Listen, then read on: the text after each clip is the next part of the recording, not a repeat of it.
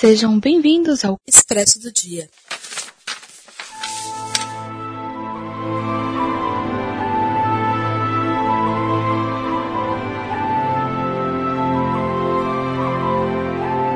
Fala galera, quem gosta de uma cafeína, estamos começando mais um Expresso do Dia. E hoje vamos viajar no fantástico de Kurgala. Hoje vamos falar sobre o espadachim de carvão do nosso querido Afonso Solano. Vamos viajar neste mundo de ficção fantástica. Eu sou o Kaique que tomou um cafezinho viajando mais rápido do que o Zur. E aqui comigo, Wilson se apresente. Oi, meu nome é Wilson. Hoje eu passei a tarde na casa abandonada tomando um café com as marionetes. Ô louco, aí tem que tomar cuidado. e você pode participar deste papo lá no nosso site bookstamebrasil.com.br. Você tem acesso a todos os expressos do dia, além dos outros quadros do nosso Caputino Cast, que é o nome desse feed, né? É um podcast que sai semanalmente falando sobre cultura pop em geral. E, além disso, temos outros dois podcasts com seus feeds separadinhos aí para você curtir. Temos o Na Gaveta, que é o nosso podcast de futebol que sai quinzenalmente. E temos também o, o Elementar, do nosso querido Diego, aí, que sai também semanalmente falando sobre cultura nerd em geral. Você também pode participar das nossas redes sociais. Arroba Bookstime Brasil, tudo junto, no Twitter e também no Instagram. E Bookstime apenas lá no Facebook. E você também pode mandar o famigerado e-mail caputino com dois p's e E também é, apoie toda a casa do Bookstime Brasil, todos esses podcasts, com apenas um real. Sim, tem como ajudar só com isso. Vá lá no padrinho, apoie-se ou no PicPay e participe do nosso financiamento coletivo para deixar isso cada vez melhor. Então vamos lá falar sobre espadachim de carvão. Lendo um pouco aqui da sinopse é, do livro, diz o seguinte: O mundo fantástico de um exímio espadachim. Urgala é um mundo abandonado por quatro deuses. Adapak é filho de um deles, e hoje ele está sendo caçado. Perseguido por um misterioso grupo de assassinos, o jovem de pele cor de carvão se vê obrigado a deixar a ilha sagrada, onde cresceu, e a desbravar um mundo hostil e repleto de criaturas exóticas. Desejo de uma sabedoria ímpar, resultado de uma inocência rara. Ele agora precisará colocar em prática o conhecimento que adquiriu em seu isolamento, para descobrir quem são seus inimigos, mesmo que isso possa comprometer alguns dos segredos mais antigos do caso. Olha aí. E como é que foi essa leitura para você, Wilson? É, rolou tranquilamente? Foi de boa? Ou teve alguma dificuldade? Como é que foi esse processo? Então, esse livro eu comecei a ler faz bastante tempo. Faz bastante tempo que eu já li ele. Foi lá por 2017, por aí. Mas a edição que eu tenho, ela é uma edição de 2014. Um livro pequeno, consideravelmente, em 250 páginas no máximo. É, tem um trabalho gráfico. Gostei bastante. Um, a capa dura, a versão que eu tenho, acho que nem tem capa dura, mas é uma ou pela Fantasy Casa da Palavra, o editorial. Não é uma leitura complicada, na verdade é bem simples. Acho até que, como o autor achava que deveria ter mais ilustrações, por se tratar de, de algumas espécies, e que talvez não esteja todas tão bem detalhadas. Eu gostei muito do trabalho da capa. A produção da capa é do Cubacelar e Ralph Damiani. Só não gostei, eu não sei qual é a versão, mas a versão que eu tenho, ela tem uma, um, um trecho de uma crítica feita por Thiago Romariz. Eu achei que isso é um detalhe que não precisava ter na capa. E começo é isso. É um, é um livro bem, é um livro de fácil leitura, as páginas são amareladas, facilita bastante. Um espaçamento legal, as letras são de um tamanho razoável. Primeira impressão é isso. Eu também achar, achei a, a capa muito bonita, assim, tem em, em certa dose assim, cinematográfica, digamos, né? O Também gostei uh, de todo o projeto gráfico, bem espaçado, mesmo talvez seja um pouco pequeno, mas a leitura passa muito rápido, assim, porque tem muitos diálogos, muitas citações que deixa tudo mais dinâmico, né? Isso, isso. E o, o Afonso Solano, vocês conhecem, ele é do podcast Matando Robôs Gigantes, também participa bastante do Nerdcast. Ele tem o está no canal, né, do Matando Robôs Gigantes, também participa do canal do Gaveta, né? E então é no meio nerd, para quem gosta de, desse conteúdo, já ouviu falar alguma vez dele. E, e além do dessa duologia, né? Que vai virar um dia, quando o mundo acabar, vai virar uma trilogia né, sobre o espadachim de carvão. Ainda tem uns spin-offs, né? Que são algumas HQs bem, bem curtinhas, é, bem de boa, sobre é, alguns personagens que são ditos na obra, citando histórias dele. Bacana expandir este universo dele. E, mas e aí, o que, que você achou do começo do livro, hein? Descobrir quem é a Dapak, o, o, essa construção de mundo, né? Acho que era legal primeiro a gente conversar sobre essa construção de mundo, né? É, é uma mistura meio de medieval com Star Wars, né? Porque são várias raças diferentes, né? Convivendo no mesmo espaço.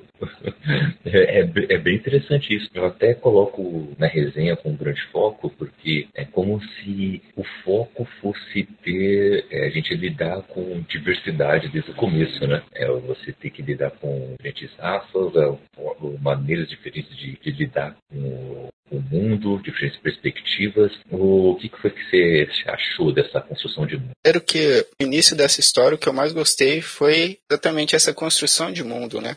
Ele inicia lá falando a história inicia já com a aventura do Adapak tentando se defender, agindo. Depois, no decorrer do livro, vai tendo retrospectivas, né, de como foi construído o mundo e uma parte da criação, os quatro deuses e tem os espíritos que antes habitavam, que são dois espíritos. Gostei demais dessa parte e depois uma conversa ele tem com um orientador, vamos dizer assim no começo, ele conta isso, né? Conta como que se deu a criação do universo e como é, era tudo mar e após os quatro deuses estarem com espíritos, os dois espíritos que já eram presentes, e a raça humana surge bem depois, né? A raça humana não, as raças surgem bem depois com a que eles é, surgem bem depois porque ó, os deuses se sentiam muito sozinhos no universo, né? E aí começam a criação das raças e essa parte das raças eu acho que devia ser mais explorada. Acho muito interessante todas as raças. Ele descreve diversos tipos de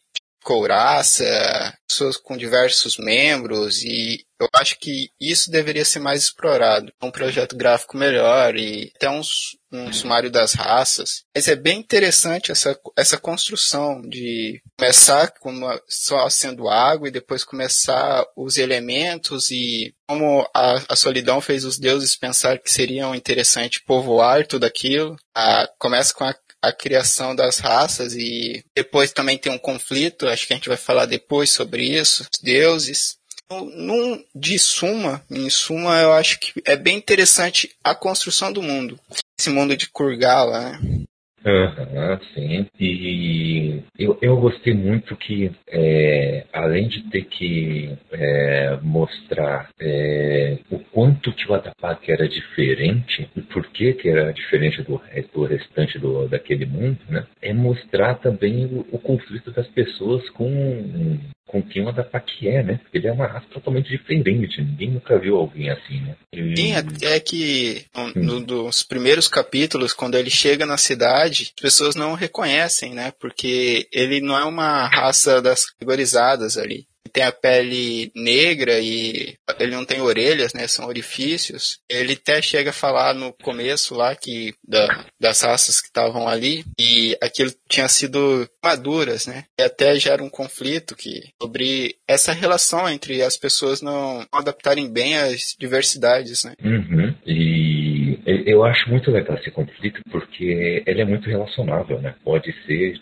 com é, qualquer pessoa pode se, se relacionar com os conflitos que o Adapak está tá, é, tendo que lidar. Né? Pessoas acham estranho, acham diferente, ele acha que é um desbocado, ninguém pode entender né, sobre o que ele está sentindo, ao mesmo tempo ele quer entender o que, que, ele, que, que ele tem que fazer, a maneira como ele tem que lidar com as coisas. Eu, eu acho isso muito legal. É algo que, por exemplo, X-Men faz muito, né? X-Men faz muito isso de, de mostrar como é, você é diferente, mas não é tão diferente assim. Tem, tem gente que pode te entender, ou é, nunca vai te entender da maneira como você acha que vai. Esse tipo de coisa, né? E ele também é uma pessoa muito ingênua, né? Porque ele foi criado um restrito, né? Em um ambiente restrito. Quando ele, ele sai dali, que ele tem que sair dali e conviver com outras pessoas, ele, ele é, cai em algumas trapaças e ele não consegue muito bem lidar com isso, né? Com a, um convívio, porque ele não foi criado no meio das pessoas e ele vê que pessoas às vezes têm um preconceito com ele por ele ser diferente. Uhum. E, e, o legal é que é, ele é um típico, né? Fosse RPG, né? O Lawful Good, né? É aquele cara muito bonzinho, que segue uma cer um certo código de ética restrito, mas o, o, e ao mesmo tempo ele é ingênuo. Então ele é, me lembrou um pouco um começo de carreira de, de um Superman, por exemplo, né? É, lembra muito. Além do mais, que o Adapak ele é muito poderoso. Ele não sabe ainda a extensão dos seus poderes, né? Isso, então, ele está se descobrindo ainda, né? É. Ele, ele, é bem jovem quando começa, ele tem 19 ciclos, né? Que são como se fosse uhum. cada ciclo, e ele tem 19 ciclos de, de vida, ele ainda é bem novo. Então, e como ele, eu já tinha dito, ele vive uma ilha, dizer assim, ele não tinha contato com as pessoas, então ele cresce e só naquele núcleo ali. Ele não tem, tem informação de como que é as cidades, como que funciona.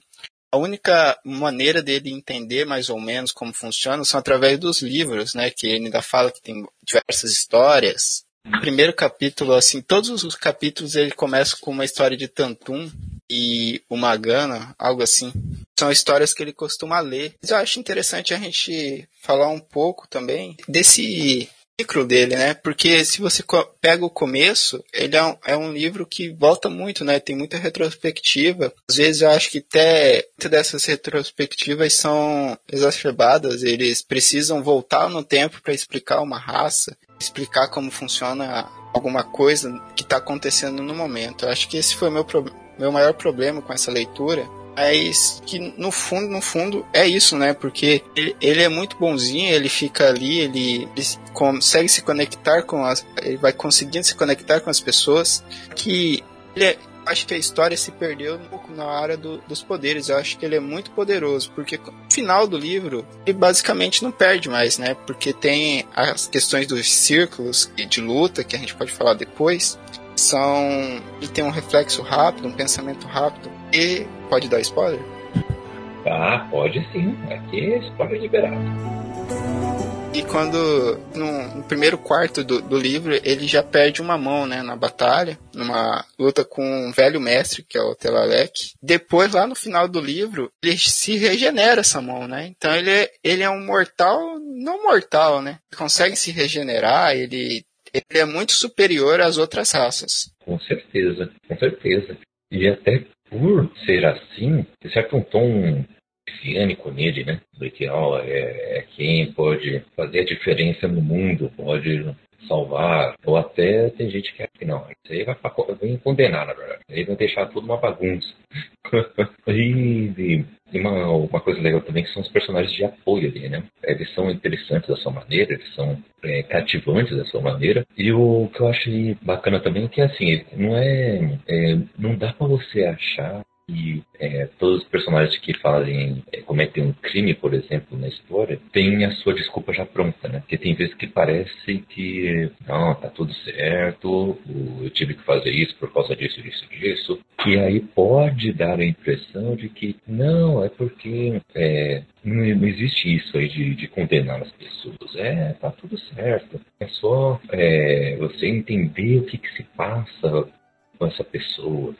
Mas não é assim que a história se propõe, né? Ah, ela, através da visão do Adapak, o Adapak, ele é o, a régua ali, né? Então ele olha para aquilo, ele compreende, mas condena, né? E, e com isso você tem ali o, uma certa moralidade sendo respeitada. Mas ao mesmo tempo, isso é legal também porque deixa as coisas mais cinzas. Tipo, você ah, acha as coisas um pouco mais realistas por causa disso. É, e logo a história fica mais interessante por causa disso, né? O, o história em que é tudo muito preto no branco não são tão interessantes assim, ainda mais hoje em dia, né? Parece que é o, é o movimento a, artístico vigente, né? Agora muitas séries, muitos filmes querem trazer personagens que sejam assim, sejam mais cinza, não sejam tão preto no branco, né? Apesar do, do Adapak ser mais assim, né? Ele compreende as coisas no mundo, mas isso aqui é certo, isso aqui é errado, não seguir assim. Você acha que isso talvez possa é, complicar na leitura ou você acha que isso também ajuda, na verdade? Acho que ajuda, porque você pega todos os personagens que aparecem, essa com ele lá e, e a narrativa trazendo a menina que ele salva, que é a Tarish, antes, Aí depois aparece o mentor dele, que é o Telalec, depois aparece o Barutir, que é o que traz ele pra ilha. Cada personagem que vai aparecendo, eles têm um, um uma história, né? E, e muitos deles são controversos, e, igual o Barutir, que tinha sua esposa, aí depois ele leva o, o ele leva a Dapak para a ilha, para um dos deuses, e depois volta e a mulher dele continua doente, mesmo ele crendo num de, dos deuses, e o, o, deus ele não consegue atribuir, ele não consegue curar a pessoa, e depois esse cara no, na, na história muda, ele muda o posicionamento dele, né? As coisas são muito assim hoje, se você tá em um posicionamento, amanhã por diversos fatores você pode pensar mais daquela forma, né? Que é o que mostra o, o cara, o amigo que levou ele pra ilha quando ele era criança. E Telalec mesmo é, é uma história um, um guerreiro que ajudou ele, que ensinou as artes para ele, deu as espadas e depois no final a história é ele ele se vira contra os deuses, né? E isso é muito interessante, né? O, eu gosto como essa, como o livro também vai chegando a um certo ápice, né, no final. É, umas coisas vão se ligando. É, você acha que talvez daria para ser, ser, um livro ainda maior, explorando todas as complexidades é, entre os reinos, entre as raças? Ou você acha que está no tamanho certo? Tá ali no, é, se conteve aonde tinha que se conter mesmo? O livro ele se propõe para uma leitura rápida dinâmica, né? Você não precisa ter informações antes, é, é um livro bem conciso, consegue se manter bem nas páginas, mas para mim, pessoalmente, eu acho que se tivesse um pouco mais de detalhes as raças. Aprendi muito as raças porque para mim foi a melhor coisa do filme foi esse universo e as raças e como elas se comportam, as cidades, tem ali a navegação. E eu acho que muito mais o universo poderia ser um pouco mais expandido nesse livro, que daí os livros que dariam continuidade teriam consolidado o universo, assim como gosto mais do segundo livro, que é o, o livro 2. Acho que ele é um, um, livro que consegue dar uma escrita melhor, ele é mais conciso. Acho que as histórias são melhores narradas nele. Uhum. A única coisa que eu gostaria que tivesse mais seria como o Afonso Solano ele é um ilustrador, teriam mais ilustrações no livro, né? Porque eu acho muito interessante as questões das raças e a maneira como as raças são muito diferentes, né? Mesmo as raças têm poderes e elas têm ações diferentes, elas têm coloração diferente. Acho que o, isso poderia ser mais expandido. A história em si, você pega o enredo da história em si, acho que ele é um enredo bem enxuto. Ele, uhum. ele tem o problema de ter que ficar voltando no tempo para explicar um acontecimento. E isso se dá porque, assim como outros livros, né? Porque você não tem, você não conhece a, todas a, as coisas que aconteceram antes.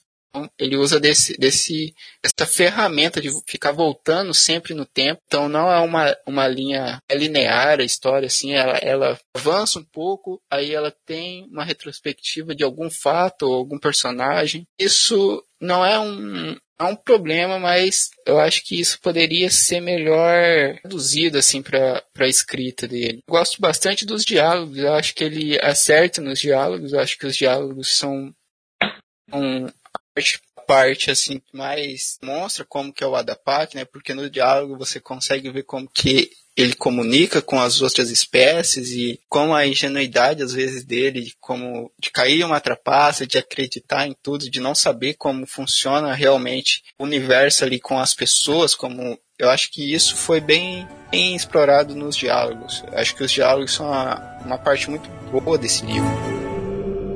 Eu vou voltar um pouco na, na criação do universo, falar é. sobre os templos, porque os templos eles, eles, eles ditam como esse mundo funciona, né? Os templos são distribuídos entre as cidades e ali meio que o, os moradores eles vão lá e fazem oferendas, né? Eles deixam as coisas no, numa de, nos templos e esses templos eles têm um, um, pilar, vamos dizer assim, né? Todos os templos têm um pilar e lá vão, vão sendo deixadas as coisas. É até interessante como o Adapar que vive ali mesmo, ele não entende isso, né? Porque o, o pai dele, né, que é um, um deus, não usa aquelas coisas, né? E aquilo ali não, não é uma serventia, então ele tem esse dilema. Acho muito interessante essa criação como se fosse uma religião, né? De você acreditar nos deuses.